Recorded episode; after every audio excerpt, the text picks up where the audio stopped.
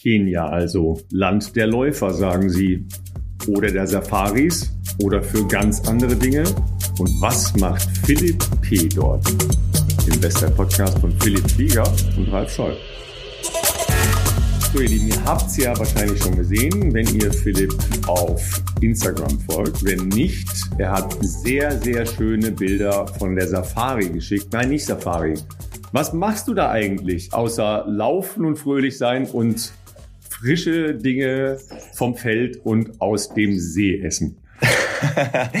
ja, Ralf, schön, schön, dass wir es noch schaffen, diese Woche aufzunehmen. Ich zumindest kann dich sehen, du kannst mich nicht sehen, weil meine Internetverbindung äh, hier aktuell so schlecht ist, dass äh, eine Videoübertragung, glaube ich, die Aufnahme crashen würde.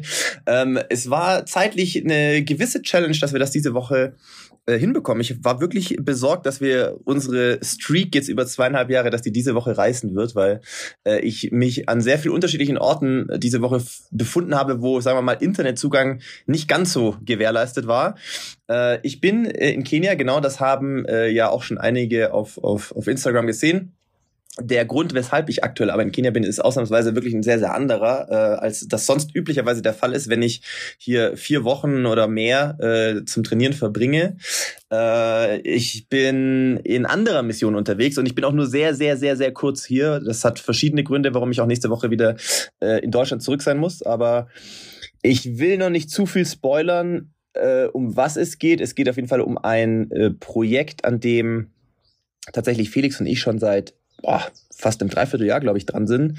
Äh, also die Idee gibt schon wesentlich länger, aber seit einem Dreivierteljahr, sagen wir mal, haben wir uns damit intensiver auseinandergesetzt, äh, wie wir dem Ganzen irgendwie Leben einhauchen können. Und äh, das hat uns dazu geführt, dass wir für eine vergleichsweise, für einen vergleichsweise kurzen Trip jetzt nach Kenia gereist sind. Hat sehr viel zu tun mit Besichtigung von verschiedenen Farmen und Plantagen in einem, in einer Gegend, wo wir sonst nicht in Kenia sind. Ähm, eher so, also wir sind eher Richtung Viktoriasee geflogen, von dort dann länger mit dem Auto unterwegs gewesen, so in den Nandi Hills und in, in der Gegend um Tinderet.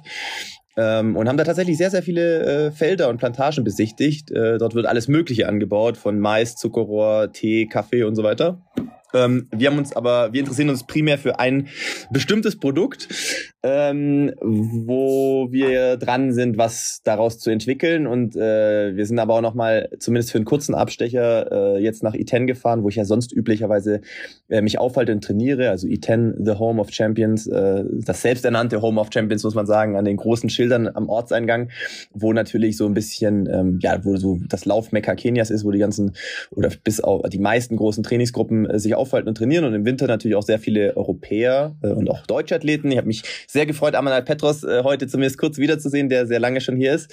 Und äh, genau, mit dem Projekt, was wir da bei sind zu entwickeln, wird sicherlich noch ein paar Wochen äh, dauern, vielleicht auch noch ein, zwei Monate. Mal gucken, wie lange auch bürokratische Dinge in Deutschland äh, Zeit noch brauchen.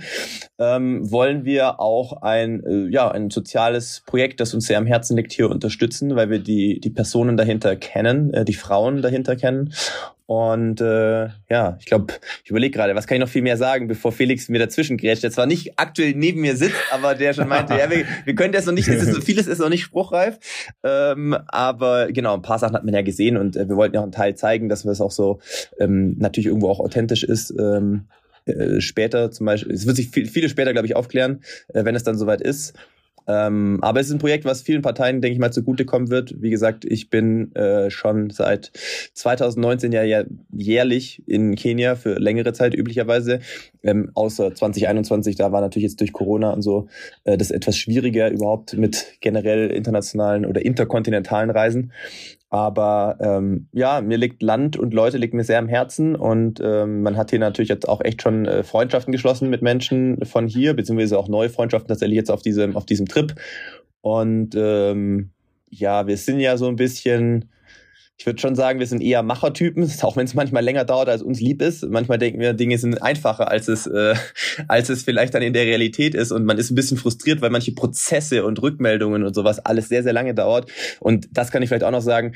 Der Trip war wirklich extrem spontan, ähm, weil es einfach gedauert hat, bestimmte Kontakte hier vor Ort zu knüpfen in Gegenden, die jetzt wirklich man kann sie als ländlich bezeichnen. Und wenn ihr, also habt ihr das ungefähr wahrscheinlich in, in, in vielleicht ein Bild vor Augen. Ländlich Kenia ist schon nochmal was anderes wie in irgendeiner Stadt wie Eldoret oder so. Ähm, und erst als wir dann kurzfristig letzte Woche gehört haben, dass wir eben äh, eine bestimmte Farm besuchen können, ähm, haben wir gesagt, komm, wir machen Nägel mit Köpfen, das müssen wir jetzt irgendwie noch in diese Woche reinpressen. Ähm, wird auch mit wenig Schlaf verbunden sein und viel Reiserei, Auto und Flugzeug, aber wir wollen, äh, uns ist einfach der persönliche Kontakt wichtig äh, zu allen Beteiligten, die dann am Ende da auch irgendwo Teil des Projekts sein werden und, ähm, und wollen das nicht jetzt so wischiwaschi-mäßig machen, sondern wir wollen die Leute persönlich kennenlernen. Und ähm, genau, das haben wir jetzt eigentlich gemacht. Tatsächlich, äh, wenn wir gerade aufnehmen, das wird für dich auch echt noch, das tut mir echt leid, aber es wird für dich auch noch eine Challenge, das glaube ich heute alles noch fertig zu machen, damit das morgen online geht. Aber es ist Donnerstag, Leute. Ich muss, ich muss, zu, ich muss zufällig auch noch arbeiten heute. Ja, ich wollte gerade sagen, Ralf wird ja. Ralf wird's auch nicht langweilig, deswegen tut mir das auch echt leid, aber es ist jetzt praktisch Donnerstag, Nachmittag, äh, kenianischer Zeit, also bei Ralf ist es so später, ja, kurz nach Mittag. Ähm, und in einer guten Stunde sitze ich auch schon in einem, äh, in einem Fahrzeug wieder Richtung Eldoret zum Flughafen. Das heißt, wir haben jetzt wirklich dieses Mal extremst wenig Zeit.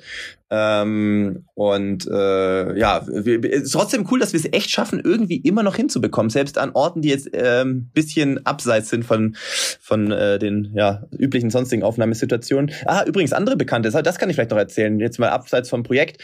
Ich hab's jetzt, jetzt, jetzt warte mal, jetzt warte mal. Du, was Renato Canova, Sondere Moen, habe ich auch noch mal wieder getroffen. Aber das können wir später ja, noch erzählen. Schau an. Ja, ja. Ja, genau. Ne? Also ähm, erstmal, ihr, ihr, seht, wir versuchen alles, um unseren äh, Stream nicht abreißen zu lassen, ja. Ähm, und da sind wir dann auch schon mal ein bisschen kreativ unterwegs. Das muss halt auch sein. So war das auch heute, klar. Äh, jetzt mehr auf ähm, Philipps Seite logischerweise, weil er eben ja in seinem ähm, Land unterwegs ist, ja, was den Läufer Philipp angeht. Aber ähm, wir können ja offen sprechen. Äh, es geht um Piep und äh, da habt ihr ja vor, dass ihr Piep und Piep macht und dann ähm, wissen die Leute ja, worum es geht. Ja, ja, ja, ja, so ja. ungefähr. Ja, ja, ja, wirklich. Nee, aber aber ähm, du musst ja äh, alle Leute, die noch nicht in Kenia waren, und ich muss ja immer wieder zu meiner Schande gestehen, dass ich das auch noch nie geschafft habe, auch nochmal verdeutlichen, das ist ja kein kleines Land. Das ist jetzt nicht, oh äh, also erstens ist es deutlich größer, deutlich größer als, äh, als die Bundesrepublik. Ähm, da fährt man ja nicht, nicht mal eben von A nach B. Das geht auch in Deutschland schon nicht so ohne weiteres. Ähm, schon gar nicht, wenn man äh, die A3 benutzt oder die Deutsche Bundesbahn oder sonstiges. Also jedenfalls, ähm, die Dimensionen sind ja einfach mal ganz anders. Und ähm, nimm uns mal mit, ist es wirklich nur dieses, äh, dieses kleine, wie soll ich, diese kleine Bubble, wo die Läufer dann unterwegs sind? Oder gibt es zum Beispiel an so einem touristischen Spot, zum Beispiel wie Victoria See, auch Läufer oder rennen da auch Leute rum? Ähm, meine Schwester, ähm, die ist halt ähm, in ihrem Job verantwortlich für die Auslandsstudios des, äh, des WDR, unter anderem mhm. auch äh, das Studio in Kenia. Ähm, die war da halt auch unterwegs, aber weit entfernt von diesen Läuferzentren. Also für mich war es ja auch die erste, äh, der erste Aufenthalt äh, in Kisumu, was äh, direkt am Viktoriasee liegt. Und wir waren äh, einen ganzen Tag in der Gegend, auch viel in der Stadt unterwegs, dann auch eher in die ländliche angrenzende Region. Und ich habe nirgendwo irgendjemanden laufen sehen. Also die Schlussfolgerung meinerseits ist schon, ähm, ähm, dass es sich primär auf ich sage jetzt mal, das Hochland, man muss auch sagen, Kisumu liegt deutlich, deutlich niedriger. Also es ist immer noch deutlich höher als Deutschland, aber ich glaube, Kisumu, wenn mich nicht alles täuscht, liegt so um 1100, 1200 Meter äh, Meereshöhe. Äh, während hingegen jetzt Iten, wo ich jetzt gerade bin, ähm, auf knapp 2400 Meter Höhe äh, liegt. Und ich würde mal sagen, alles rund um die Region Eldoret, das ist so 2000, oh, ich glaube 2100, 2200 Meter hoch. Ähm, dort würde ich sagen, ist so das Epizentrum oder der absolute Schwerpunkt, wo sich verschiedene Trainingsgruppen angesiedelt haben. Allen voran sicherlich Iten und das Umland, da wirklich die, die allermeisten. Aber natürlich gibt es auch in Eldoret selbst Trainingsgruppen. Es gibt in ähm, Kaptagat äh, natürlich äh, sehr bekannt sicherlich die Trainingsgruppe von, äh, von Elliot Kipchoge, äh, vom, vom NN Running Team, die ganze Base. Und äh, das ist aber alles, ich würde mal sagen, boah, das ist immer schwer zu schätzen, aber ich würde mal tippen, so im Umkreis von Eldoret reden wir wahrscheinlich von, von 50 Kilometern oder sowas. Ähm, oh, während das, ist ja, das ist ja wenig, ne? Ja. Genau, das ist wirklich relativ lokal begrenzt und weil du vorher gesagt hast, mit den Distanzen im, im Land, das Land ist wirklich, es ist riesig. Ähm, das, man fährt tatsächlich nicht mal so kurz auf einer Autobahn. Also üblicherweise ist es so, wenn wir nach Nairobi kommen, fliegen wir nach Eldoret und dann ist es nochmal so eine gute Stunde mit dem Auto, knapp anderthalb Stunden vielleicht. Ähm, die Fahrt von Nairobi nach Iten, früher ist das wohl so gewesen, ich kenne das von Geschichten von, von Leuten wie ja, Falk Czepinski und so, die halt schon noch viel früher hier waren schon. Ähm, da war das scheinbar auch noch eine, eine probate Methode, tatsächlich mit einem Matatu, also mit so einem Kleinbus von Nairobi nach Iten zu fahren, was halt fast noch mal eine Tagesreise war. Also irgendwie, da reden wir auch noch mal wahrscheinlich von acht, mhm. neun, zehn Stunden. Ähm, Der Flug ist so eine knappe Stunde, das ist vielleicht so 50 Minuten normalerweise. Ähm, aber es liegt einfach daran, dass die Straßenbeschaffenheiten äh, das auch nicht hergeben. Also zum Beispiel gestern, wir kamen auch leider sehr, sehr viel später aus der Gegend, wo wir waren. Ähm, also sprich, äh, so Kisumu County, Nandi Hills County aus der Gegend. Ähm, das ist, glaube ich, ich habe es bei Google Earth eingegeben. Ich glaube, das waren 100 Kilometer oder sowas eigentlich bis Eldoret. Aber wir haben schon irgendwie äh, zwei Stunden gebraucht. Das reicht, glaube ich, gar nicht ganz, weil ähm, natürlich gibt's, äh, sobald man sich von den Hauptstraßen wegbewegt, ist auch üblicherweise dann sind Dirt Roads, wo du halt natürlich auch dementsprechend vorsichtig fahren musst. Da liegt grobes Geröll rum, da gibt's Schlaglöcher, teilweise auch riesige Schlaglöcher, die da dann natürlich auch nicht einfach so schnell mal behoben werden, je nachdem, wie, wie die Regenzeit dann eben die Straßen auch beschädigt hat. Ähm, und auch die Asphaltstraßen dürft ihr euch nicht so vorstellen wie bei uns. Das ist wirklich alles sehr ähm, alter, aufgerauter Beton. Auch da gibt's oft Schlaglöcher, da kannst du jetzt auch nicht, äh, ich weiß gar nicht, was hier das Speedlimit ist, wahrscheinlich 100, glaube ich, aber 100 fahren kannst du jetzt auch wirklich nicht überall, ist auch nicht angebracht. Dann ist es so, wenn du von da, wo wir waren, nach Eldoret fährst. Das heißt, du musst ja sehr viel Höhenmeter machen. Das ist dann schon so bergige Straßen, serpentinmäßig. Wenn du dann so einen fetten äh, Truck vor dir hast, voll beladen mit Zuckerrohr, ja, der da mit so 15 kmh da hochzuckelt, ähm, dann musst du auch erstmal warten, bis du da vorbeikommst, weil logischerweise sehr uneinsichtige Straßen plus Autos, alle überwiegend untermotorisiert dementsprechend. Ähm, kann halt auch sein, du fährst dann da mal mehrere Kilometer irgendwie mit 20 kmh durch die Gegend und dann zieht sich das einfach alles. Und äh, wir waren ja gestern auch erst in die Ten nach Einbruch der Dunkelheit. Das hat sich also wirklich gezogen. Ich glaube, unser Fahrer, der dann nochmal von, da mit dem Fahrrad nochmal gewechselt, Eldoret bis Iten, eigentlich eine Dreiviertelstunde, wenn du jetzt nicht zum Flughafen musst. Ähm, und ich glaube, wir sind damit vielleicht im Schnitt 50 km/h gefahren. Das hat auch nochmal sehr, sehr lange gedauert. Ich meine, Safety first. Wir sind hier sicher angekommen. Das ist auch gut, weil ich kann euch auch sagen, abseits von äh, urbanisierter Gegend ähm, ist hier auch zappenduster, wenn es hier mal dunkel ist. Da gibt's nichts wie Straßenlaternen oder Lampen. Also Kenia, wenn in Kenia dunkel ist, dann dann ist richtig dunkel. Da siehst du die Hand nicht mehr vor Augen und äh, ja, dementsprechend war das echt spät gestern. Und äh, zu der Ausgangsfrage zurück mit den Lauf Laufgruppen. Ich mir ist nicht bekannt, dass ähm, außerhalb sagen wir mal des Epizentrums Eldoret, Iten etc. Kaptagat ähm, relevante Läufer, sag ich mal, äh, sich niedergelassen haben. Ich habe vorhin gehört, witzigerweise, ähm, als ich mit Mary Katani noch äh, äh, und, und den anderen mich getroffen habe, dass ähm, Patrick Macau wohl inzwischen in der Nähe von Nairobi wohnt. Aber ich würde mal annehmen, der ist ja schon lange nicht mehr aktiv, dass der wohl nach seiner äh, Karriere vermutlich äh, in diese Gegend von Nairobi gezogen ist. Gut, Nairobi ist ja äh, eine Großstadt logischerweise. Da gibt's ja dann die Optionen, auf einem Platz zu trainieren, ja, weil da gibt es ja auch Stadien etc. Also das kann man ja machen, nur da rennst du ja nicht durch die Großstadt durch, um jetzt äh, 150 bis 250 Kilometer Marathontraining oder das wäre unmöglich, glaube ich, dort. Man, würde man ja nicht machen, ist ja klar. Ne? Ja. Genau. Ähm, und das stelle ich mir jetzt auch ehrlich gesagt nicht vor wie eine Großstadt, wo viele Menschen joggen gehen. Nein, also auch Luftverschmutzung ist natürlich da ein extrem krases Problem, muss ich sagen. Also ja. Ähm, und Verkehr. Ja, also das, dazu habe ich, äh, dazu habe ich übrigens ähm, auch noch eine eine sehr geile Studie. Äh, ich habe eigentlich zwei Studien noch für heute vorbereitet, ne, weil ich musste mich darauf einstellen, ihr Lieben dass Philipp ähm, nur Soundfiles schickt per WhatsApp oder so, ja, oder mal Hallo sagt. ja. ja. Also habe ich, hab ich mich natürlich ein bisschen vorbereitet und äh, ich habe äh, zwei ganz coole Studien.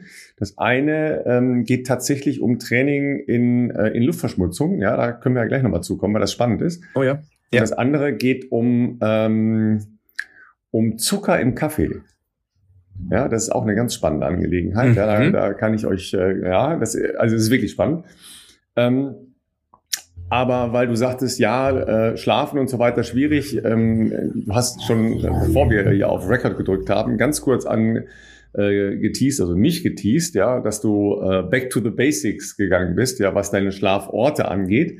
Aber ähm, da sind wir natürlich auch bei unserem Partner der heutigen Folge, äh, bei Whoop, ja, unser Wearable-Partner, der sich ja vor allen Dingen im äh, Tracken äh, eurer Schlafdaten umtut und äh, daraus dann ähm, Haltungs- und Handlungsempfehlungen abgibt, bis zu äh, ganzem Coaching, wie man das dann entsprechend ähm, besser gestalten und sortieren kann. Ich äh, bin ja auch in den permanenten Messungen jetzt seit ein paar Wochen drin. Es ist halt äh, für, für so äh, unstete Lebensläufe, wie, wie Philipp oder ich das haben, nicht so einfach. Ja, das, das ist äh, nur, um das mal so an dieser Woche zu skizzieren. Also Wochenende ähm, habe ich gearbeitet. Das ist dann halt äh, gerne mal 10, 12 Stunden. Und man kommt halt abends um 10 nach Hause. So, dann ist man halt irgendwie, klar, den ganzen Tag unterwegs, ist man auch irgendwie kaputt, aber man ist natürlich auch noch in so einem äh, Lärm- und Ereignislevel drin. Da kann, also ich jedenfalls nicht sofort schlafen. Das, das äh, sieht man natürlich in den Auswertungen alles sehr, sehr gut. Ja. So, wo machst du jetzt da so ein Training hin? Ja, also schläfst du dann erst aus? Das kommt meiner persönlichen Neigung sehr nah. Ja, oder ähm, sagst du, okay, ich schlafe dann vielleicht ähm, nur bis zu dem normalen Aufwachpunkt, also morgens irgendwann, stehe dann mit weniger Schlaf auf und schlafe dann am Nachmittag nochmal. Also da muss man sicher äh, Wege finden.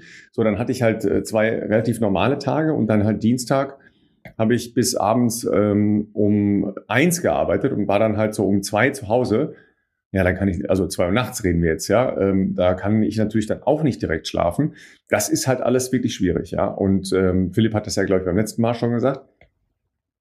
Wenn man dann noch äh, meint, okay, so ein Feierabendbierchen, ja, oder nochmal so, so ein Glas Rotwein zum Einschlafen, mhm. das verbessert die Schlafqualität nicht. Das ist leider so, ja. Und äh, da dann noch ein Training drum, drumherum zu machen, ist nicht so einfach. Ja, was, was sagen denn deine Schlafdaten jetzt äh, so bei dem, bei dem Trip? Ja, natürlich äh, auch. Kannst du, kannst du im Flieger schlafen? Oh, da bin ich ganz schlecht, ganz schlecht. Also ich konnte auf dem zweiten Flug, wir hatten jetzt leider nicht den äh, von uns präferierten Flug buchen können, der üblicherweise von Frankfurt direkt nach Nairobi geht. Das war einfach absurd teuer. Deswegen haben wir äh, einen Flug München, Doha, Doha, Nairobi. Das heißt, du hast meistens leider dann auch mitten in der Nacht diesen Layover, wo du zwei Stunden dann in Doha rumhängst. Und das ist meistens so um ein Uhr nachts, beziehungsweise heute wird es dann so sein, dass es, glaube ich, äh, irgendwie fünf Uhr morgens ist. Ähm, da tue ich mich im Flieger schwer. Also ich meine, das auch nochmal vielleicht klarzustellen. Ich meine, wenn man in der Business Class äh, sitzt äh, oder liegt viel mehr, dann kann man da sicherlich gut schlafen. Aber ähm, da ich bis auf einmal in meinem Leben und da habe ich es nicht selber bezahlt, äh, Business Class, äh, sonst äh, sonst also Economy fliege, äh, ich bin halt relativ groß. Also ich meine, ich bin jetzt kein Riese, aber mit 1,88 Meter tue ich mir schon ein bisschen schwer, mich da immer reinzufalten und eine halbwegs bequeme Schlafposition zu finden, wo du dann nicht mit komplett zerstörtem Rücken oder Nacken aufwachst. Das ist nicht so gut gewesen. Also ich glaube, ich habe nur den zweiten Flug ein bisschen schlafen können auf der, auf der Hinreise. Und ähm, genau, die letzten Tage war es halt auch so. Wir hatten meistens den Tag über halt echt viel, waren viel am Hasseln, viel unterwegs, viel in der Sonne auch draußen. Ist eigentlich was, was dich schon müde macht. Aber wie du selber sagst, wenn du dann irgendwie abends wirklich mal zur Ruhe kommst und im Bett liegst, dann äh, ist es ist man trotzdem erstmal noch so ein bisschen rastlos. Und das merkt man natürlich auch in den Auswertungen, dass man da, äh, was die, die äh, Body Battery anbelangt, sozusagen, äh, ich weit momentan äh, zurückliege zu dem, was für mich sonst machbar ist. Also ich war jetzt äh, die letzte Zeit sonst oft so im Bereich 70 Prozent, 75 Prozent, ist natürlich auch noch Luft nach oben, keine Frage. Aber jetzt äh, die letzten Tage äh, war es halt meistens im gelben Bereich bei mir, also irgendwo zwischen 40 und 55 Prozent. Das heißt, ähm, man merkt schon am nächsten Tag, dass natürlich energetisch man nicht ganz so auf der Höhe des Geschehens ist. Das ist schon klar. Und äh, wie du gesagt hast, es ist natürlich vielleicht jobbedingt auch manchmal schwierig, dann die, also das, die, die, die, den Input, den du bekommst, auch umsetzen zu können. Ich meine, wenn man, wenn es natürlich wirklich so ist, dass man seinen Schlaf einfach äh, so steuern kann, dass man sagt, man geht halt konsequent zwischen 10 und 11 ins Bett und also man regelmäßige Einschlafzeiten helfen natürlich ähm, und, und vielleicht eine Stunde länger schafft zu schlafen. Das sind natürlich alles Sachen, die, die extrem helfen, die man natürlich mit Whoop auch äh, entsprechend überprüfen kann. Ähm, Aber genau, man muss natürlich auch in der Lage sein, dieses, dieses umzusetzen. Und wenn man das natürlich konsequent macht, dann kann man schon ablesen, welche Tage eher präferiert wären, ähm, um beispielsweise eine harte Einheit zu machen. Ähnlich wie das ja bei Enduko äh, sonst auch der Fall ist, wo die KI hilft, äh, die perfekten Tage zu äh, definieren, wo man eben leistungsbereit ist und auch diese Trainingsreize optimal umsetzen kann. Ähm, ja, da ist das natürlich optimal. Und wir haben es oft genug schon gesagt, ihr wisst ja, Schlaf, äh, ich weiß nicht, man, es ist oft oft einfach nicht ausreichend genug thematisiert. Das ist ja wirklich, was das kostet eigentlich auch kein Geld. Ähm, aber Schlaf ist nun mal der Goldstandard aller, äh, äh, wie soll ich sagen, was Regeneration anbelangt. Man kann viel reden noch über Kleinigkeiten, die man zusätzlich noch machen kann. Also nach harten Einheiten oder langen Einheiten vielleicht auch mal äh, Proteinriegel, Proteinshake zu sich zu nehmen, um, um Muskelerholung zu fördern ähm, und, und äh, natürlich genügend trinken, gesunde Ernährung. All das ist sowieso klar. Aber äh, einer der größten Hebel, um mehr aus, aus, dem, aus dem Training Training oder auch an sich für Lebensqualität rauszuholen, ist einfach der, der Schlaf. Das ist ganz klar. Und ich möchte noch eine Anmerkung äh, machen, weil wir eine äh, E-Mail, eine E-Mail haben wir bekommen bezüglich ähm, der Bedenken, was Datenschutz anbelangt bei Whoop. Ähm, ich dachte eigentlich, dass wir das mit Olli äh, zumindest gestreift in der Folge, als er bei uns zu Gast war vor zwei Wochen. Ähm, aber ich kann da auch nochmal äh, detaillierter sagen. Ähm, Whoop äh, positioniert sich ganz klar und deutlich äh, auch nach außen hin, dass sie ähm, Datensicherheit und auch Datenschutz extrem ernst nehmen und sich verpflichten, keine Mitgliedsdaten zu verkaufen, weil sie wissen, das ist ja auch das Herzstück, äh, also die Daten der User, was ja ihr Produkt besser macht, wie sie es weiterentwickeln können. Insofern ist es für sie natürlich, es wäre fatal, ne, wenn rauskommen würde, dass sie irgendwelche Mitgliederdaten ähm, verkaufen würden, dann können die morgen den Laden zusperren, weil kein Mensch würde das mehr nutzen. Und dementsprechend, äh, das vielleicht nochmal angemerkt, ähm, ist eines ihrer Privacy Principles, ähm, dass das eben äh, ganz, ganz weit oben steht. Und wenn ihr euch das Ganze anschauen wollt, wie gesagt, wir haben einen Monat for free, äh, den wir über unseren Link euch anbieten können, sodass ihr das mal anschauen könnt. Whoop ist natürlich ein äh, ein Abo-Modell, das haben wir, glaube ich, auch schon ein, zwei Mal jetzt erwähnt, dann äh, könnt ihr den Link äh, anklicken in, unserer, in unseren Shownotes. Ähm, der, äh, oder ich kann Ihnen auch nochmal einsagen, das ist join.whoop whoop.com Schrägstrich Bestzeit join.whoop.com Schrägstrich Bestzeit. Ja, join the tribe. Ne? Ähm, soll ich euch das mal mit, den, mit der Luftverschmutzung und dem Training schon mal, schon mal, äh, ja, soll ich dir das schon mal, weil das ist, das ist richtig spannend. Ja, sehr gerne. Also das, das passt perfekt zum Thema mit Nairobi. Also ja, ja, genau, genau. Aber das ist, also das passt übrigens auch zu der ländlichen Gegend, wo du gerade bist, ja, weil okay, ähm, okay. Also die, die, die Ergebnisse, die tun schon ein bisschen weh, muss man sagen. Ja, also die Studie, die äh, ich jetzt hier zitiere, ist aus der ähm, amerikanischen Version von Runners World. Da geht es halt um ähm, unterschiedliche Studienkonstellationen und vor allen Dingen um neurologische Anpassungen. Also um positive Effekte von Training, Ausdauertraining in diesem Fall, auf das Gehirn und die äh, neurologische Leistungsfähigkeit. Dazu haben die unterschiedliche Aufbauten gemacht, ähm, zum Beispiel ähm, Fahrradtests gemacht und ähm, sowohl äh, Labortest als auch Open, äh, also in tatsächlich mittel- oder stark belasteten äh, städtischen Umgebungen, aber auch Lauftests. Ja. Und ähm, da war jetzt erst schon mal für mich sehr spannend, ja, ähm, wenn man drei Stunden Lauftraining ja, pro Woche macht, was meint ihr, wie viel Sauerstoff ja, oder Luft man dann im Vergleich zu einer normalen Tagesration einatmet. Das, also das war jetzt für mich schon mal erst spannend. Was glaubst Boah. du, Philipp? Ja, also drei Stunden. Was, was ist drei Stunden moderates Training? 70 Prozent der VO2 Max ist da gemessen worden. Ja, also wie viel Luft nimmst du in der Zeit in den drei Stunden zu dir im Vergleich zu normalen ähm, Atemvolumen am Tag? In Prozent. Nee, nee, nee, in, in Stunden. Ne? Also was ist das Äquivalent von drei Stunden Training? Ich sag's dir, zwei Tage normales Atmen. Was? Ja, Wahnsinn, ne? Das also ist ja bei 70 Prozent. Ja, bei 70 Prozent Belastung. Wir reden jetzt dann logischerweise. Das ist ja noch, noch moderat nicht, eigentlich, genau.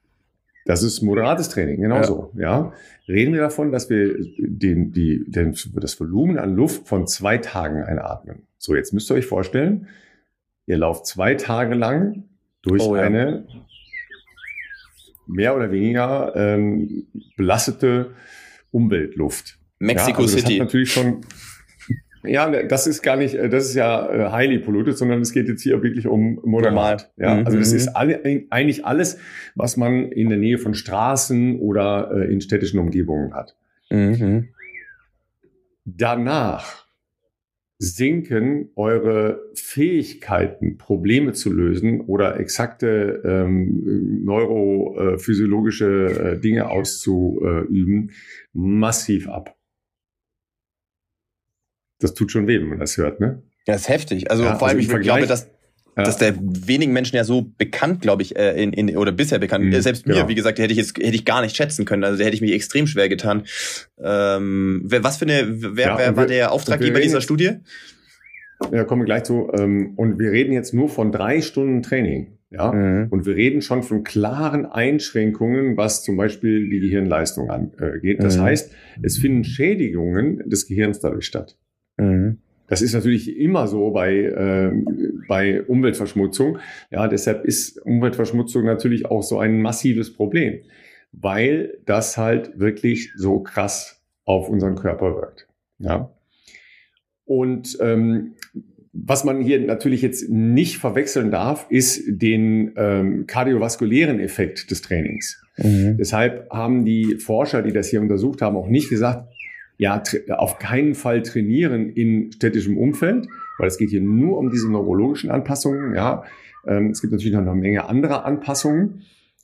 Und da ist die äh, Empfehlung eher äh, besser trainieren als nicht trainieren. Ne? Okay, okay. Also von daher ja, ist das halt äh, immer so, so eine Geschichte. Ja.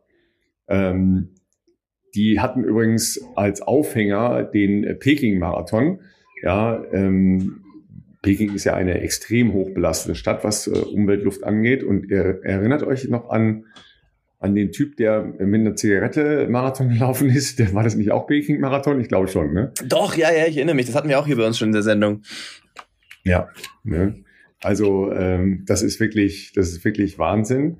Ähm, der Artikel ist in der, ähm, lass mich schauen, lass mich schauen. Der ist in der Sports äh, Medicine im, im, letzten November veröffentlicht worden, äh, veröffentlicht worden. Ja, und das ist wirklich, ja, wirklich schon crazy. Das ist eine Studie, die zwischen 2009 und 2013 gemacht worden ist mhm. und ähm, wirklich äh, da versucht, ähm, ein bisschen Luft dran zu kriegen, aber ja, Luft im besten Sinne. Deshalb äh, versucht ähm, Green Environment, ja, also grüne Umgebung wird empfohlen, also kenianisches Hochland zum Beispiel, ja. Also das wäre zum Beispiel mal eine wahnsinnig spannende, ja, das wäre zum Beispiel mal wahnsinnig äh, spannend zu, ähm, zu untersuchen, ob das Training in, in der Umgebung, in der man sich da ja in, äh, in Kenia befindet, also ist ja einfach aufgrund des geringen Verkehrs, und gleichzeitig der Höhenluft, ja, ähm, was da der ausschlaggebende Faktor ist. Mhm. Oder nicht noch ein zusätzlicher Faktor durch die viel klarere und äh, im Zweifel dann eben bessere Luft entsteht. Ne? Also das ist schon, das ist schon wirklich ganz spannende Geschichte. Ja, und nachher sage ich euch noch, was das mit dem Zucker mit euch macht. Das mit dem Zucker ist wirklich interessant, weil ähm, ich, wenn ich Kaffee trinke, trinke ich zum Beispiel, also ich trinke maximal, so was weiß ich, ein Espresso Macchiato, also äh, da noch ein bisschen was drauf, aber eigentlich trinke ich meinen Kaffee meistens schwarz, egal ob, keine Ahnung, Kaffeecrema, ähm, Espresso. Interessant ist ja, dass zum Beispiel in Kenia ähm, traditionell, klar, wissen ja die meisten wahrscheinlich, Kenia war früher natürlich mal äh, britische Kolonie, dementsprechend ist äh, Teeanbau und aber auch der Teekonsum zumindest in der Bevölkerung ähm, sehr, sehr hoch. Ich glaube, Kaffee wird von, also wird auch Kaffee äh, hier angebaut natürlich, aber Kaffee konsumiert wird jetzt in der Breite der Bevölkerung hier eher weniger. Und den Tee, den sie äh, ja hier trinken, also Canyon Tea, ist glaube ich ich weiß gar nicht, schwarzer Tee oder Chai-Tee gemischt mit Milch und üblicherweise auch Zucker. Und glaubt es oder nicht, ich war ja wirklich jetzt schon sehr regelmäßig hier die letzten Jahre. Ich habe diesen Tee irgendwie noch nie getrunken, weil wenn ich jetzt hier im, im, im Carry Review gerade bin, nicht? wo ich ja so. Ach was, hast du noch nie getrunken? Nee, ja, bis dieses Mal habe ich es jetzt getrunken, ähm, weil wir waren ja wirklich ja. Äh, bei den Farmern untergebracht. Also und äh, die haben uns natürlich dann auch äh, ganz toll bewirtet und, und aufgenommen. Und aber da gab es natürlich zum Frühstück eben kein Kaffee, sondern haben sie halt gefragt, ob wir den äh, Canyon Tea wollen und, äh, und haben auch ein paar andere Einrichtungen noch besucht, ähm, wo es auch darum geht, die es sind im weitesten Sinne auch Farmen, aber die auch so Resozialisierungsprogramme äh, für straffällig gewordene Jugendliche ähm, über jetzt schon die letzten zehn Jahre, glaube ich, äh, forcieren. Also dass die versuchen, denen eben Arbeit und eine Struktur im Leben zu geben und helfen, wieder irgendwie in der, in der Gesellschaft Fuß zu fassen. Und äh, dann, die sind alle sehr gastfreundlich. Auch wenn du dann da bist, dann wird immer, wird dann gesagt, keine Ahnung, was war das da, 11 Uhr morgens, ja, wir machen gerade nicht Mittagspause, aber so, ja, wie sagt man so, am Vormittag eine Pause, Tea Time. Äh, ja, wir werden eingeladen. Dann kriegst du auch in so eine Plastiktasse dann auch aus so einem riesen Bottich äh, Tee eingeschenkt, ähm, der so ja, geht so ein bisschen Richtung farblich Cappuccino ohne Schaum mehr. Also so, so, ein, so ein leichtes Hellbraun. Und es schmeckt echt richtig gut. Also es schmeckt richtig gut. Also ich glaube, da ist wirklich eine Menge Zucker drin. Das ist mein Bogen hier zum Zucker. Ich will nicht wissen, wie viel Zucker da drin ist, weil es schmeckt, es schmeckt nach Tee, es schmeckt auch ganz leicht nach Milch, aber irgendwie sehr angenehm, irgendwie ein bisschen cremig. Ähm, und die Milch hier ist tatsächlich von der Kuh ums Eck. Also das haben wir auch gelernt schon, gerade bei den Farmern. Da haben wir dann gefragt, ja, krass, äh, Milch und so. Und gesagt, ja, das ist von meinen eigenen Kühen, müsst ihr probieren, wie das schmeckt im Vergleich zu dem, was ihr in Deutschland äh, sonst trinkt. Und die schmeckt so ein bisschen cremiger, sahniger, würde ich sagen. Und aber ich glaube, in diesem Tee ist auch wirklich eine Menge Zucker drin, weil es ist äh, sehr süffig süß. Ähm, und äh, das, das ist aber, glaube ich, so der Standardweg, das zu machen. Also wir haben uns nicht, ich war da natürlich interessiert, ich habe mal gefragt, was für so ein Bottich, wie viel Zucker kommt da rein. Das wissen die, glaube ich, nicht so genau, das ist alles so Pi mal Daumen. Aber ich glaube, ihr präferiertes Mischungsverhältnis ist, glaube ich, irgendwie, was war das, 30 Prozent Milch, 70 Prozent Tee und dann halt noch den Zucker dazu. Ich dachte 70 Prozent Zucker. Ja, das wäre krass. Also ich, man, manchmal hast du auch schon, ich habe auch schon kenianische Athleten gesehen, die halt nach einer harten Einheit morgens hier in einem von den Cafés äh, sitzen und dann äh, quasi erst ihr Frühstück einnehmen. Äh, und dann schenken die sich auch oft so eine Tee ein und da scheint mir entweder der Tee noch nicht gesüßt gewesen zu sein oder noch nicht genug gesüßt, wobei das stelle ich mir wirklich schwer vor. Ähm, und dann haben die dann noch halt aus so einer Zuckerdose mit einem Löffel Zucker nachgetan, Zucker nachgetan. Und irgendwann habe ich mir gedacht, also ich weiß nicht, kannst du kannst du überhaupt noch umrühren? Also wird das nicht schon so eine so eine feste Masse, wie viel Zucker da drin ist? Vielleicht kannst du die Tasse umdrehen und es läuft gar nichts mehr raus. Ähm, also die, die mögen das sehr sehr süß äh, im Allgemeinen, glaube ich. Ähm, auch so ja. Ich glaube, generell auch so Sodas hängt natürlich auch ein bisschen vom Einkommen der Familie ab. Klar, wenn es jetzt irgendwie arme Familien sind, dann haben die jetzt üblicherweise nicht die Mittel und Möglichkeiten, äh, was weiß ich, immer Fanta oder Cola zu kaufen und auch für die Kids. Aber generell alles, was süß ist, ist, glaube ich, geht mit steigendem Wohlstand einher, dass der Zuckerkonsum hier auch massiv steigt. Das siehst du aber auch an den, also an der, tatsächlich an der Statur der Leute. Ähm, es gibt inzwischen in Kenia, wahrscheinlich auch schon viel früher so, aber man sieht es auch schon äh, durchaus Menschen, die, würde ich jetzt mal sagen, nicht mehr gesund beleibt sind, würde ich jetzt mal so vorsichtig diplomatisch ausdrücken. Und das ist dann, glaube ich, bei denen so ein krasser Switch, ne? Weißt du, Leute, die jetzt halt auf dem Feld arbeiten oder natürlich auch die Läufer, die sind natürlich alle total äh, schmal, austrainiert, ausgezehrt, ähm, aber halt natürlich auch fit.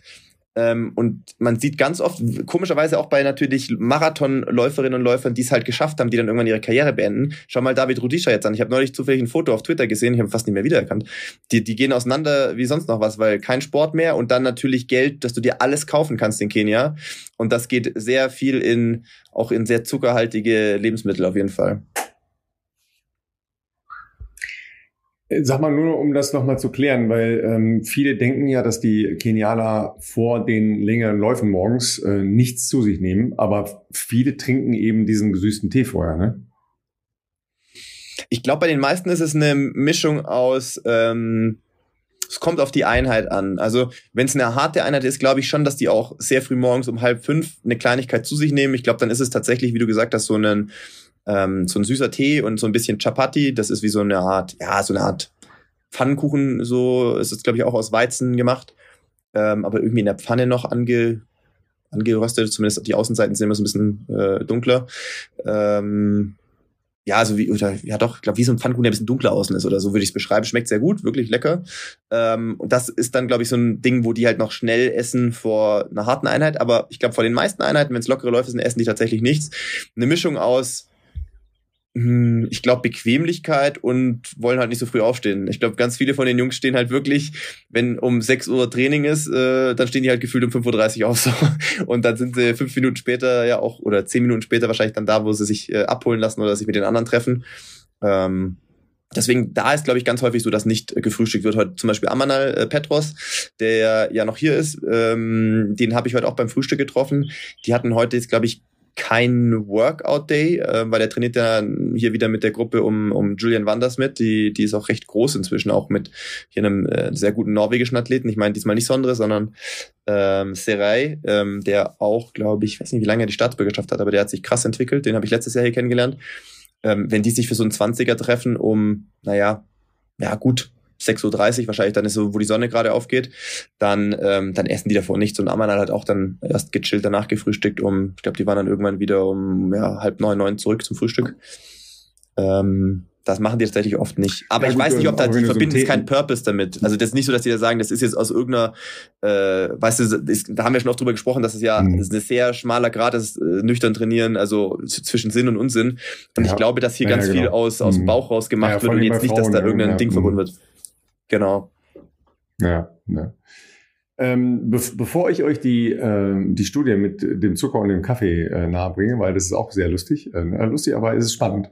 Ähm, schauen wir noch mal auf ein paar Rennergebnisse vom letzten Wochenende. Ja, äh, ich habe mir vor allen Dingen ähm, den 28. Johannesbad Thermenmarathon in Bad Füssing rausgenommen. Ja, ähm, nicht nur, weil ja. Simon Boch da sehr gut gelaufen ist, 28.02, weil vor allen Dingen aber unser Highflyer ja, ähm, dort seinen, äh, seinen Ziellauf absolviert hat. Er ist ein Läufer vom PTSV Richtig, Rosenheim. Florian Neuschwander. Da wusste, da wusste ich noch gar nicht, dass es oh. den Verein überhaupt gibt, aber das ist natürlich, ja, sorry, sorry, sorry. Ja. Aber der Flo, der ist da seinen Zehner geballert und zwar richtig. Ja. 30,29. Das ist mal ein Wort, oder? Ja, auf jeden Fall. Ich habe das sehr interessiert verfolgt die letzten Wochen bei ihm auf, äh, auf Instagram. Er hat ja wirklich äh, immer mal wieder auf dem Laufband ganz coole Einheiten gepostet. Wir hatten ja auch schon über die 60 mal 400 gesprochen, ähm, wo er sich äh, inspirieren lassen hat ähm, und äh, von von einem Athleten, der der gerade am College ist äh, und der ihn so ein bisschen gechallenged hat. Und äh, ist mir schon aufgefallen, der macht relativ äh, viel, ich sage jetzt mal, Tempoarbeit, ähm, was, glaube ich, also im, er hat ja seine Saisonvorbereitung auch äh, oder seine Saisonplanung veröffentlicht. Das heißt, äh, natürlich ist sein Fokus im spätestens im Sommer, im Frühjahr und Sommer äh, sind sehr lange, dis längere Distanzen. Das heißt aber auch, er möchte natürlich, glaube ich, immer an den Stellen arbeiten, wo du sonst eben nicht so die Zeit für hast. Also sprich jetzt ganz zu Beginn des Jahres eben eher an den kurzen Strecken. Und ich glaube, er hat doch auch eine, ach, wann war das vor? Ich glaube vor zwei Wochen. Das war auch ganz interessant. Er hat gesagt, seine 1000 Meter Bestzeit äh, früher aus der Halle oder wann er das mal gelaufen ist in sehr jungen Jahren, ist glaube ich so 2,39 gewesen. Und er wollte gucken, ob er jetzt mit, puh, das darf ich im Flo nicht unrecht tun. Hey, wie alt ist denn der? Ist der also ja, ein paar Jahre älter als ich? M40. M40. Wirklich schon? Oh, okay. Ja, er, hat auf jeden Fall da in Bad Füssing die M40 gewonnen. Also dann wird er wohl M40 wird's sein. Wohl, wird's wohl passen, ja. Er wird sich wohl nicht älter gemacht haben. Ja. Ähm, und dann hat er eben auch auf dem Laufband sich so gechallenged, ob er eben schneller als die 239 laufen kann, was er auch geschafft hat. Und da dachte ich mir spätestens, ja, es gibt gerade auf jeden Fall, gibt richtig Gas. Und äh, genau, sein Ziel war ja, glaube ich, ein 30er Zeit zu laufen. Und er war am Ende gar nicht so weit weg von seiner persönlichen Bestleistung. Ja, ja, absolut. Ne? Ähm, da sind natürlich äh, ein Haufen Leute aus Regensburg gelaufen. Ja, das äh, kennst du alles, ja, die Trainingsgruppe da um äh, Simon Boch. Und da ist mir ein Name aufgefallen, den ich tatsächlich noch nicht auf dem Schirm hatte. Äh, Ricardo Casanova. Jetzt mal davon abgesehen, dass es natürlich ein Traumname ist. Ja, ähm, kennst du den?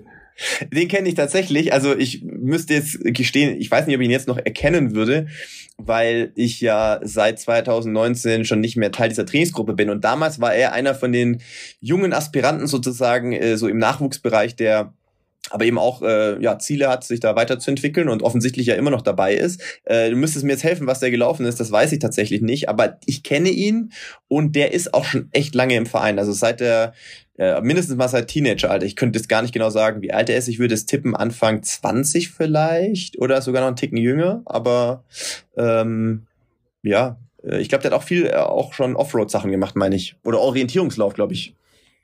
Ja, also der ist 2000er äh, Jahrgang, äh, war glaube ich drei Plätze hinter Flo, mhm. deshalb ist mir, ist mir der Name natürlich ins Auge gesprungen. Ne, ähm, aber ja, ne, manchmal kann man sich den Namen geben oder man hat einen coolen Namen und der ja. hat auf jeden Fall einen coolen Namen. das ist immer klar. Ne? Ja, dann war natürlich in Boston noch großes Sportfest. Ähm, da ist äh, Max Torwett gelaufen, der war nicht so happy. Ähm, aber da ist äh, Lea Meyer auch gelaufen, weil das von, von ihrem Sponsor halt auch ähm, veranstaltet wurde. Und die ist auf jeden Fall Bestleistung über 3000 Meter in der Halle gelaufen, auch wenn sie sagte, mhm. wären So-So-Rennen gewesen. Ähm, die hat sehr stressige ja, Anreise gehabt. Genau. Ne? Ähm, die hat aber das dann auch noch genutzt, um jetzt nachher äh, einen Haufen äh, Tests noch zu machen. Ähm, okay in, in dem Labor da von, äh, von ihrem Ausrüster von äh, New Balance. Und ähm, dann muss man natürlich auch sehen, dass parallel ähm, Hannah Klein sehr stark gelaufen ist. Ne? Ja, ja, ja. ja. Die ist äh, fast 15 Sekunden schneller gelaufen. Ähm, wo war denn das? In Frankreich ist sie gelaufen, ne? Genau. Also das war schon, das war schon richtig äh, großer Sport muss man sagen, ja, ähm, ich, ich sage auch noch äh, nicht, dass ihr uns vorwirft, ey, ihr schaut nur auf die Männer. Nein, das tun wir natürlich nicht. Ähm, die Zeiten von den Frauen in Bad Füssingen waren nämlich, weil da auch die gesamte äh, Elitegarde von der ähm, LG Regensburg unterwegs war. Ja, äh, Alemu hat gewonnen in 32,55, Spurtentscheidung gegen Miri Datke, 32,57. Mhm. Und dann aber auch Dominika Meyer, Linda Meyer, ähm, Hanna Bruckmeier und so, die sind äh, da auch alle gelaufen. Also da war ein bisschen, bisschen Punk. Ne? Ich schaue nochmal. Verena Zerner vom SSV Ulm hat da die W40 gewonnen in 36,41. Siehst du? Könnte ich auch nicht laufen. Ah, das, das ist auch noch richtig, äh, richtig zackig. Ähm, ich sag mal so, warum Bad Füssing so genau. beliebt ist, äh, zumindest mhm. für damals auch für uns Regensburger ist äh, natürlich einige ein, einerseits diese geografische Nähe. Ne? Es ist, glaube ich, nur so ungefähr eine Stunde entfernt von Regensburg. Äh, es äh, gibt nicht so viele Straßenoptionen, wenn man zu der Zeit einen Straßenlauf machen möchte. Und tatsächlich in Bad Füssing ist es so, du hast ein relativ breites Streckenangebot. Also es gibt einen 10 Kilometer Lauf, einen Halbmarathon, es gibt sogar einen Marathon dort. Ähm, und gerade für sag ich mal, die Leute, die vielleicht mit einem Auge auch nach Barcelona schielen, also Barcelona Halbmarathon, das ist, glaube ich, in äh, zwei Wochen, meine ich. Ähm, da ist es natürlich ein sehr gutes, ich sage jetzt mal, Unterdistanzrennen zur Vorbereitung. Ne? Wenn du da mal auf 10.000 Meter ein bisschen selber ein bisschen wehtust, sage ich mal, tut der, der Angang im Halbmarathon ein, zwei Wochen später dann auch nicht ganz so weh. Ich meine auch gehört zu haben, dass äh, Simon plant, in äh, Barcelona zu laufen. Und ja, ich denke, da kann man schon mal sagen, man darf gespannt sein, was der da abliefern wird, weil mit einer 28.02 äh, auf der Straße zu der Jahreszeit, das ist auf jeden Fall mal ein Wort. Der war ja auch, glaube ich, noch bis vor einer Woche, zwei Wochen, ich weiß gar nicht genau, hier noch in Kenia, hatte auch einen längeren Trainingslageraufenthalt hier. Und ich glaube, dass der wirklich, also ich, ich glaube nicht, sondern mit der Zeit weiß ich, dass der in sehr, sehr guter Form sein äh, dürfte und äh, mit Sicherheit probieren wird, seine persönliche Bestleistung im Halbmarathon anzugreifen, die ja auch schon im 61er-Bereich äh, liegt, soweit ich das mich noch richtig erinnere. Ich glaube, er ist das damals bei der Puh, ich darf mich nicht jetzt so weit aus dem Fenster nehmen. Ich, ich dachte, Halbmarathon wäre mit Gedinner gelaufen. Ja, das kann sein, ja. Ähm, die, die korrekte Zeit von der Hanna wollte ich noch nennen. Äh, 8,36 ist sie gelaufen. Wow, ja, und okay, das ist ein Brett. Ähm, Le Lea Meyer ist in der 8,52 gelaufen, das war für sie schon Bestzeit. Ähm, aber 8,36 ist natürlich, äh, ist natürlich wirklich ein Brett. Ne? Also da, ich muss jetzt mal überlegen, in der Halle war, glaube ich, nur Coco schneller. So war, glaube ich, also Konstanze Klosterhalfen ist, die, die den deutschen Rekord hält, äh, war die einzige, die jemals schneller war in 8,32,47. Das ist der deutsche Rekord von Konstanz der Klosterhalfen. Ähm, und damit ist jetzt ähm, Hanna schon die zweitschnellste in der Halle in dem Ranking her. Also nee, in der ewigen äh, Hallenbesten ist Rang 4. So ist es, Rang 4. Ja, also das ist schon, sind schon richtig gute Zeiten. Ähm, ich habe aber gesehen, ihr seid heute Morgen auch gelaufen. Also äh, ohne Laufen geht ja nicht, ne? Also Kenia ohne Laufen geht ja nicht, ne? Ohne Laufen geht nicht. Also da muss man auch mal wieder ausnutzen, die wohlbekannten äh, Laufstrecken hier zumindest ein bisschen zu erkunden, auch wenn wir natürlich, wie gesagt, sehr, sehr wenig Zeit hier leider verbringen diesmal. Ähm, aber war ganz cool. Ich konnte Felix leider nicht überreden, mit mir zu laufen. Es war, war ein bisschen enttäuschend. Wir haben es zumindest geschafft, den, den Berg hier vom Carry View, den ersten Kilometer gemeinsam hochzulaufen in knapp unter fünf Minuten. Aber er hat schon gesagt, er macht nicht den Fehler, den er das letzte Mal hier gemacht hat, dass er mit mir in der ersten Woche läuft. Äh, bei ihm damals zur, zur Anpassung an die Höhe sondern er hat gesagt, er läuft eine ganz gechillte Runde, äh, 10 Kilometer Runde ähm, und hat mich dann schon mal weitergeschickt. Ich habe es jetzt auch ganz entspannt angehen lassen. Wirklich eines der wichtigen Punkte, die es zu beachten gilt, wenn man äh, vielleicht auch gerade das erste Mal irgendwo in der Höhe trainiert und hier, wie gesagt, 2400 Meter Höhe, das ist schon spürbar, wenn man hier auch die Treppen mal hochsteigt, das kann ich euch sagen, weil unser, äh, unsere Unterkunft ist hier im zweiten Stock bei so einem größeren Gebäude. Wenn du da hochstapfst, relativ strammen Schrittes, dann merkst du das auf jeden Fall, wenn du oben angekommen bist. Und ähm, dementsprechend bin ich auch relativ easy gelaufen. 16 Kilometer, knapp über eine Stunde, war glaube ich so 4, 405er Schnitt. Und ähm, ja, es ist schön. Es ist wirklich, es Laufen hier ist einfach schön. Die Menschen, die einem begegnen, äh, sind immer ja, freundlich und, und, und, und, und grüßen immer ganz nett. Ähm, und ja, ein paar, paar Kids habe ich auch getroffen, das war wieder cool. Die flippen ja sowieso immer aus, wenn sie, wenn sie einen Musungu sehen. Ähm, und äh, nee, war eine schöne Runde, aber ähm, ja, entspannt, ganz entspannt heute. Ähm, und wie gesagt, wir haben ja später auch noch einen kleinen Trip vor uns, äh, denke ich mal, wo wir dann wieder ungefähr 24 Stunden unterwegs sein werden. Das äh, ist ja dann auch nicht äh, ganz zu unterschätzen, sage ich jetzt mal. Das ist übrigens ein Fehler, der jetzt auch zu vermeiden gilt. Äh, habe ich damals auch gemacht, wo ich das erste Mal so längere Aufenthalte geplant habe äh, in der Höhe. Und da denkt man oft, oh, man gibt viel Geld aus für so einen langen Trainingsaufenthalt. Man will das meiste rausholen aus der Zeit, die man hier verbringt und ähm, äh, wirklich den letzten Tag noch nutzen. Und dann manchmal ballert man am letzten Tag noch irgendein hartes Programm. Das ist wirklich das Dümmste, was man machen kann, ist bis zum letzten Tag noch voll hier durchzuballern und dann sich irgendwie, keine Ahnung, wie viele Stunden, 10, 12 Stunden in so einen Flieger reinzuhocken, wo dich kaum bewegen kannst, da ist auf jeden Fall garantiert, dass dich richtig beschissen fühlen wirst, wenn du zu Hause ankommst. Ähm, vor allem in Kombination mit dem Schlafmangel, äh, oftmals ja dann auch echt ein, ein Ding, dass du da dann unter Umständen Immunsystem technisch auch echt angekratzt bist. Man kommt natürlich gerade bei so Flügen ja auch immer noch viel mit anderen äh, Menschen logischerweise in Kontakt. Deswegen Pole Pole, wie die Kenianer sagen würden, also easy machen. Ja? Also wirklich so zwei, ich würde sagen drei Tage vorher, letztes hartes Workout, dann hast du nochmal einen vollen Tag für zwei Recovery Runs und dann am Reisetag einfach auch nur was ganz gechilltes. Und dann kann man auf Nummer sicher gehen, dass du, wenn du zu Hause ankommst, äh, in einem Zustand bist, dass man da auch wirklich nach ein, zwei Tagen wieder vernünftig weiter trainieren kann. Also ich habe gedacht, du machst am, äh, beim Stopover noch eine kleine Einheit irgendwo bisschen äh, die, die, die in Nairobi um Flughafen. In, in, Do, in Nairobi Doha. in Doha, ne? Ein bisschen, ja, ein bisschen rauf und runter rennen. ja. Also da, in Nairobi also bei Nacht ähm, wurde mir mal angeraten, besser das Flughafengelände oder das zumindest eingezäunte Flughafenareal, da gehören auch ein paar Hotels noch dazu, äh, so von internationalen Hotelgruppen, äh, besser nicht zu verlassen als äh, als Weißer. Wäre wär jetzt nicht so ratsam.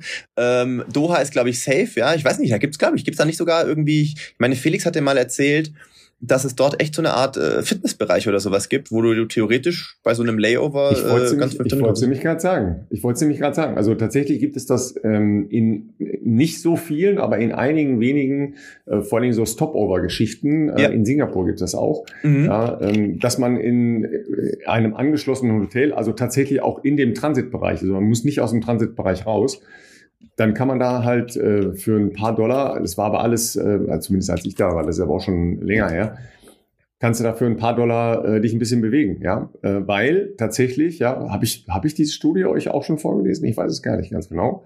Ja, beste Regeneration für äh, gequälte Läuferbeine. Ja, also nicht kaltes Wasser, äh, heißes Wasser hat einen Effekt, aber ist auch nicht das Beste, ja, äh, sondern Viertelstunde ganz entspannt Radfahren.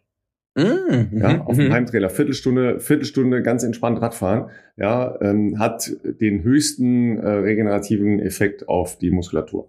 Ja, also sowas kann man da machen.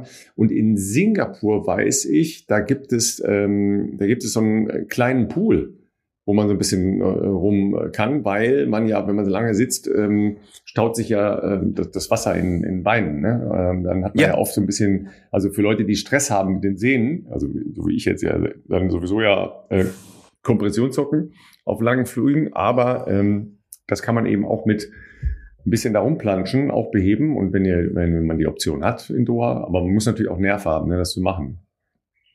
Ja, weil oft ist man ja da irgendwie so mehr oder weniger zerstört und macht es dann doch nicht. Ne?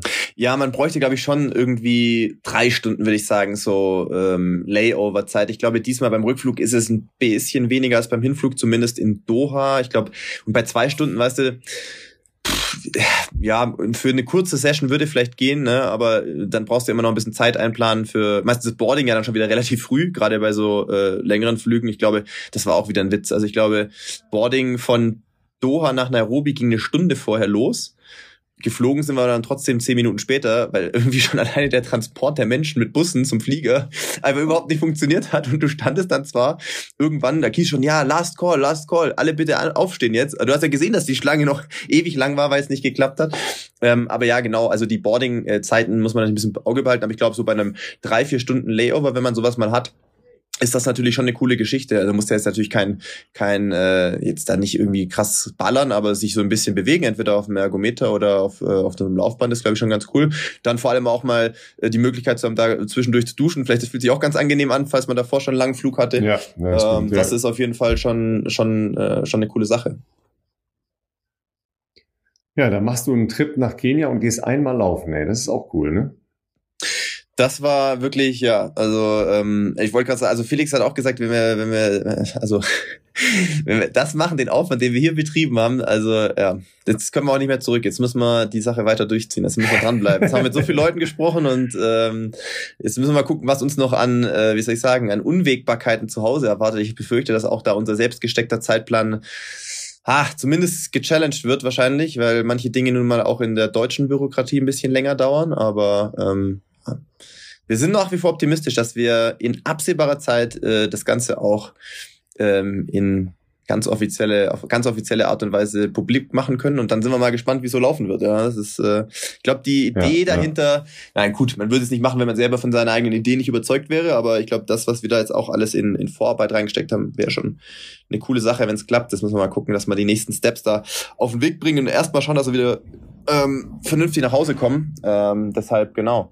Wir, ich würde sagen, wir, wir wechseln auf jeden Fall noch äh, zu der Studie oder kommen auf die Studie zu sprechen, ja, die du noch ja, vorbereitet hast, ja, weil ähm, das äh, wisst ihr jetzt nicht, ich weiß gar nicht, ob ich es vorher gesagt habe, aber tatsächlich in äh, 10, 15 Minuten muss ich mal gucken, dass ich noch meine, meine Tasche wieder packe, weil dann schon hier das Auto aufkreuzen wird, das äh, uns zum, zum Flughafen bringt.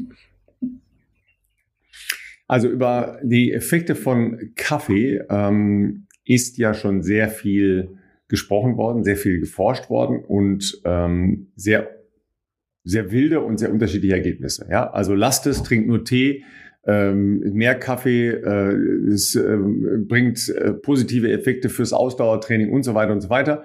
Da gibt's alle möglichen Dinge.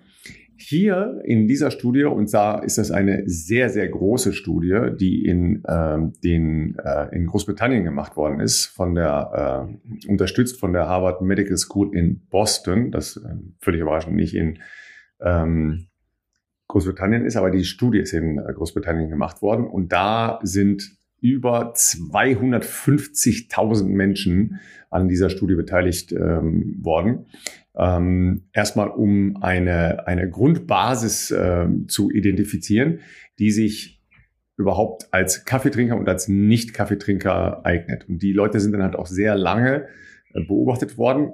Und es ging darum herauszufinden, welchen Effekt Kaffee, schwarz, also äh, jetzt erstmal ohne ähm, Süßung, mit Zucker gesüßt oder mit künstlichen Süßstoffen gesüßt hat. Und zwar auf die Sterblichkeit. Und das ist jetzt erstmal, da, da wird schon, wird schon richtig spannend, ja. Mhm. Und dafür braucht man natürlich tatsächlich äh, sehr große Gruppen, um, äh, um andere Effekte, also schlechte Ernährung, ähm, Bewegungsmangel etc. pp. auszuschließen, braucht man halt sehr große ähm, ähm, Menschensammlungen, um entsprechend Aussagen tätigen zu können. Und das Ergebnis ist eine U-Kurve.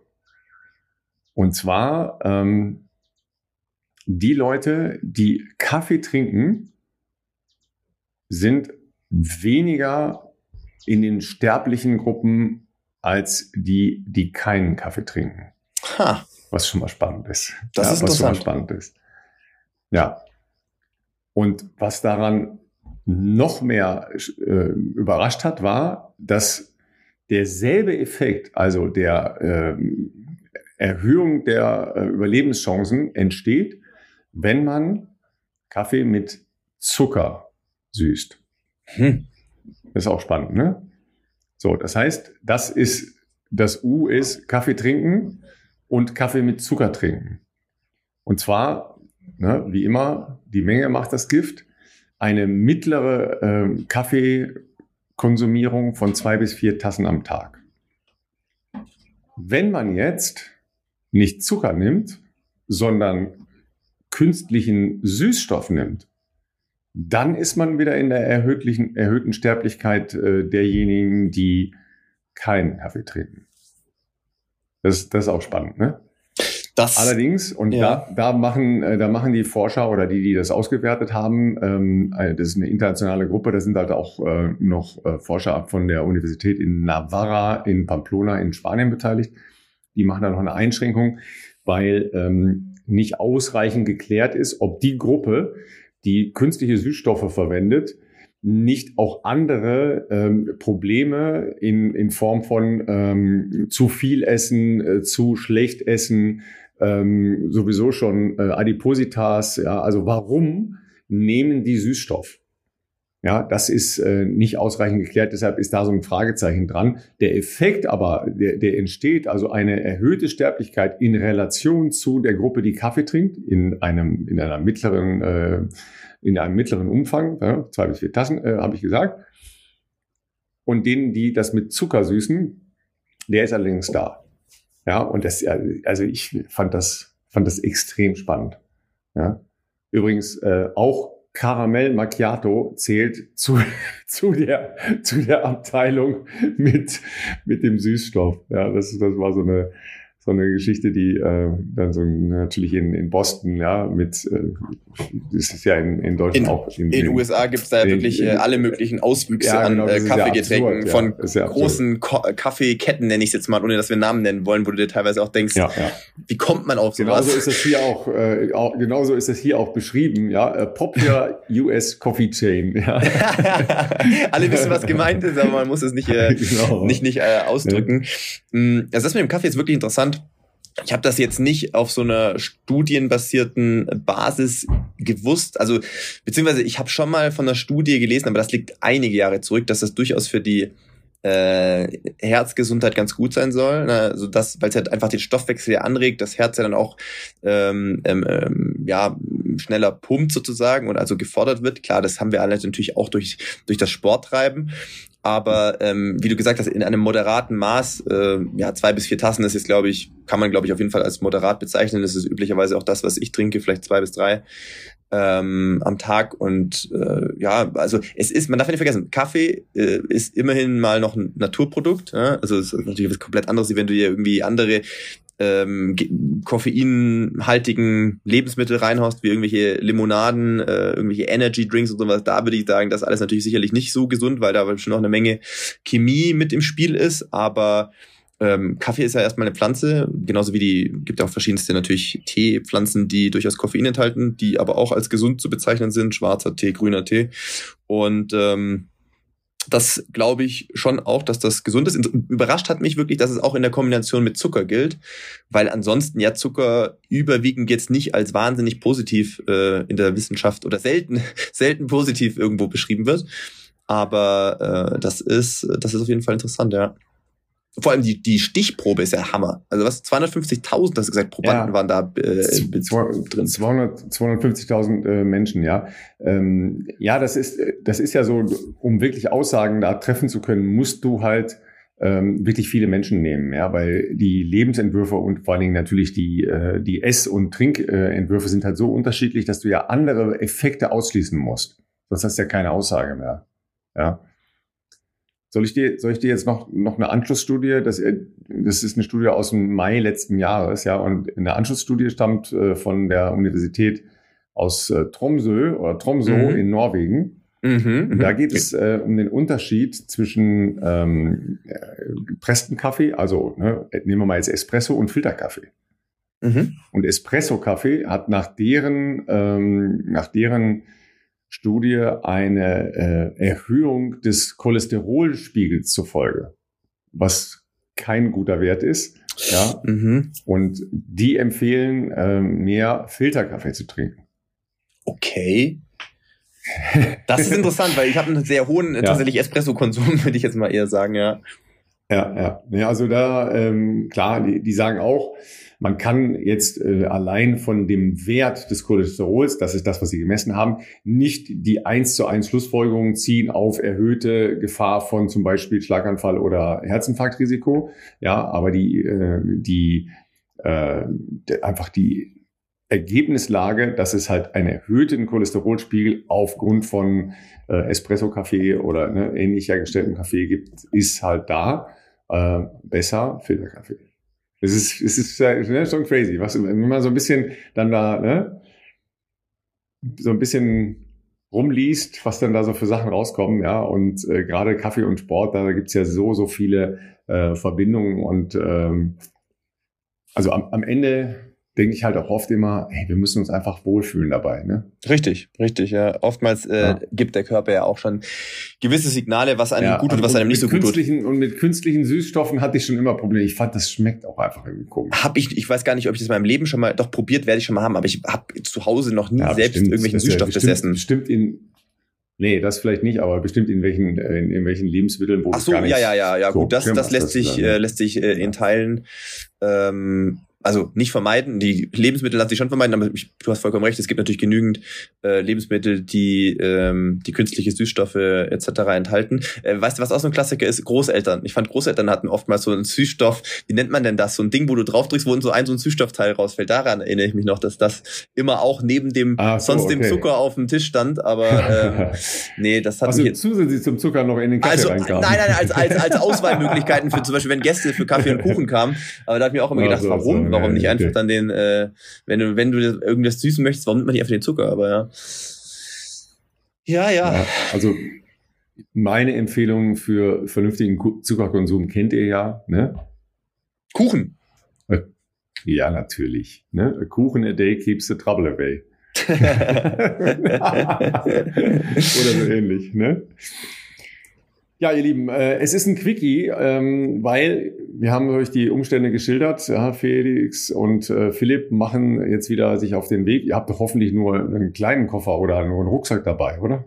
Mm, nee, tatsächlich haben wir den normal großen Koffer dabei, ja, der natürlich nicht voll ist, aber ähm, wir hatten jetzt überlegt, nehmen wir da jetzt nur irgendwie so einen, so einen kleinen Koffer mit, dann haben wir da gesagt, nee, komm, Laufschuhe nehmen wir auch noch mit und ähm, dann ist es ja hier so, es ist recht heiß, es schadet auch nicht, wenn man ein paar mehr äh, Wechsel-T-Shirts dabei hat, ähm, von dem wir tatsächlich doch leider auch auf einen großen Koffer zurückgegriffen, ähm, den man zwar eigentlich gefühlt nicht wiegen muss, weil jedes Mal, wenn du aufs Band tippst, denken schon die, die Damen und Herren, die da dann verantwortlich sind, den äh, Aufkleber anzubringen, warum man überhaupt diesen Koffer verwendet, wenn er so leicht ist. Aber ja, es gibt ein paar sperrigere Sachen, die ähm, ja, die jetzt da vielleicht äh, besser in so einem größeren Koffer aufgehoben sind. Und ja, mal gucken.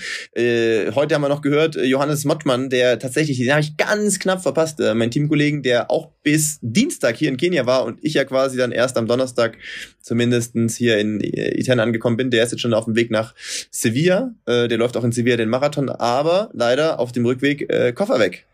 So, also ich weiß nicht genau, wie er gepackt hat. Ich hoffe mal, dass er jetzt äh, so für die letzte, für den Endspurt Richtung Sevilla-Marathon, klar, da brauchst du natürlich jetzt auch, das, ist, das meiste Training ist gemacht, aber trotzdem blöd, wenn du jetzt keine äh, Laufsachen da hast. Ich weiß nicht, wie er gepackt hat, mhm. ob er noch auf was zurückgreifen kann, aber da hättest du jetzt halt auch nicht so viel Bock, irgendwie eine Woche auf deine Sachen zu warten. Äh, und ist straight nach Sevilla, also nicht genau. nach Hause erst? Genau, ich glaube einfach auch wegen Klima ah, okay. auch so ein bisschen schon, weißt du? Ja, dass du dann halt die letzten Sachen ja, gut, da in einem entspannteren Klima genau, noch machen kannst. Vor allem, vor allem dann, dann äh, aus Kenia ein paar Wochen, dann zurück nach Deutschland genau. bei irgendwie Minustemperaturen oder so. Da, da holt sie natürlich dann ganz schnell noch die Erkältung, die nicht Ja, genau. Deswegen dem drücke ich auf jeden Fall die Daumen, dass sich das hoffentlich noch äh, zeitnah wirklich äh, regeln lässt, weil sowas brauchst du jetzt auch nicht mehr vorher, so unnötigen Stress ähm, und, und ja, ähm, das belastet einen ja dann trotzdem, weil da ist bestimmt noch ein ganzes Wettkampfzeug drin und äh, ja. Ja, klar. Ja, mal, ja. dann wünsche ich euch äh, eine, eine Top-Rückreise. Ja, wir sind gespannt auf äh, die Projektschilderungen, äh, wenn ihr die Tiefen des äh, Behörden- und Paragraphendschungels durchkämmt habt, ja, ja. der schwieriger zu durchkämmen ist als äh, die, die Steppe in Kenia. Ähm, ja, mit Sicherheit, das ist. Wo, wo, was machst du, was machst du nach so einem Flug? Gehst du dann schon, gehst schon laufen, aber dann auch easy, ne? Weil das ist ja dasselbe dann nochmal, ne? Ja. Ja, ja, genau. Also ich glaube, ich bin jetzt gar nicht ganz sicher, ich glaube, wir landen Freitag irgendwie um 13 Uhr noch was in München. Dann bin ich vielleicht so zwischen, wenn es gut läuft, bis zwischen drei und vier zu Hause. Und ähm, ja, ich glaube, ich, je nachdem, ich muss gestehen, ich habe gar nicht ins Handy geschaut, wie wie das Wetter zu Hause ist. Ähm, entweder eine kleine Runde draußen oder tatsächlich aufs Laufband einfach, ähm, um einfach so ein bisschen Shakeout-mäßig noch die Beine zu bewegen, damit man am nächsten Tag nicht komplett so äh, steif einfach ist. Ja, so Rhein-Main ist natürlich im Moment fantastic Blue Sky. Mm. Äh, kalt nachts, ne? Minus, minus. Ja, bei euch war, glaube ich, minus zwölf heute Nacht. What? Also richtig kalt. Ja, ja. Ähm, aber am Wochenende soll es ein bisschen bewölkt sein, aber trocken. Und dann Anfang der Woche wieder Sunshine, Sunshine. Oh. Also eigentlich perfekt zum Laufen. Das aber klingt, auch zum Radfahren. Klingt nicht verkehrt. Auf jeden Fall zum ähm, draußen sein. Ja, ich muss jetzt tatsächlich, bevor wir jetzt fahren, zumindest mal noch die Jeans irgendwie in meinen Rucksack packen, weil natürlich hier bei knapp 30 Grad sitze ich hier gerade in T-Shirt und kurzer Hose. Nur oh wenn Gott, ich dann ja. in München aussteige hier mit kurzer Hose, das will ich auch nicht machen. Ähm, von dem her, genau, da muss ich auf jeden Fall Ja, das kommt aber, das kommt aber ganz gut, wenn man dann erstmal ne, zum Parkplatz, also bis zum Parkplatz die kurze Hose auf jeden Fall anlässt. Ja, das könnte man natürlich auch noch bringen, ja. Sonst hätte ich gesagt, vielleicht in Doha noch mal umziehen oder so, aber. ja, aber durch den Kurzaufenthalt habt ihr ja äh, immer noch diese Winterkalkleisten, ne? Das ist dann also ja, man kann jetzt nicht angeben, so dass man wahnsinnig braun geworden ist oder so. Also nee, das, das, ist, das ist auf jeden Fall nicht machbar. ähm, ähm, dafür müsste man schon wirklich in eine, eine längere Zeit hier sein, aber das ist diesmal zumindest leider leider nicht drin. Ja, Ralf, was ist bei dir noch, äh, vielleicht abschließend, äh, was steht bei dir an Wochenende? Also ich meine, Arbeiten mit Sicherheit, aber ich, ich habe ja gehört, ja, Laufen geht ja. wieder, das ist ja alles super. Ja, ja, äh, ich bin dann natürlich vorgestern mal wieder so ein bisschen schneller gelaufen, hatte ich wieder eine kleine Reaktion, aber auf der anderen äh, Sehne, aber ist egal, äh, ist schon jetzt viel, viel, viel, viel besser. Ähm, ich werde auf jeden Fall wahrscheinlich sogar zweimal laufen noch am Wochenende und ähm, cool wahrscheinlich in Düsseldorf. Äh, ne, seht ihr, das ist halt dieses, dieses Unstete, ne, dieses Vagabundenleben, ja, weil meine äh, kleine Tochter Wettkampf hat in Düsseldorf. Ah, cool. Und das ist ja dann eine Halle in Düsseldorf, also das ist direkt neben dem ähm, Fußballstadion. Und da kann man eigentlich auch ähm, ähm, sehr schön laufen. Also da kannst du eigentlich direkt an Rhein runter und dann ein bisschen am Rhein rauf und runter. Das ist sehr schön. Also vor allen Dingen bei Sonne ist das toll. Ja. Deshalb, das werde ich, das habe ich mir jetzt mal so vorgenommen, das werde ich, werde ich schon wohl machen. Ne? Ich wink auch. Allen. Stark. ja, in dem Sinne äh, nochmal ne, Safe Trip und äh, euch, ihr Lieben, auch äh, danke, danke. entspanntes Wochenende. Äh, nutzt das Wetter, wie auch immer. Es kann auch, glaube ich, äh, in den Mittelgebirgen ganz geil sein, weil da ist ja überall Schnee gefallen. Und ähm, wenn das dann noch so ein bisschen kalt ist, kann das natürlich auch mit ein bisschen äh, Licht und Luft und Leben sehr cool sein. Und dann äh, hören wir uns nächste Woche, dann äh, wieder ein bisschen länger, versprochen ein bisschen länger mit mehr Zeit und wahrscheinlich besserer Internetverbindung, wo wir uns tatsächlich auch wieder sehen können. Ähm, aber auch natürlich von mir. Ähm, liebe Grüße noch aus Kenia. Äh, macht euch ein schönes Wochenende, geht raus, geht laufen und äh, ja, genießt das Leben.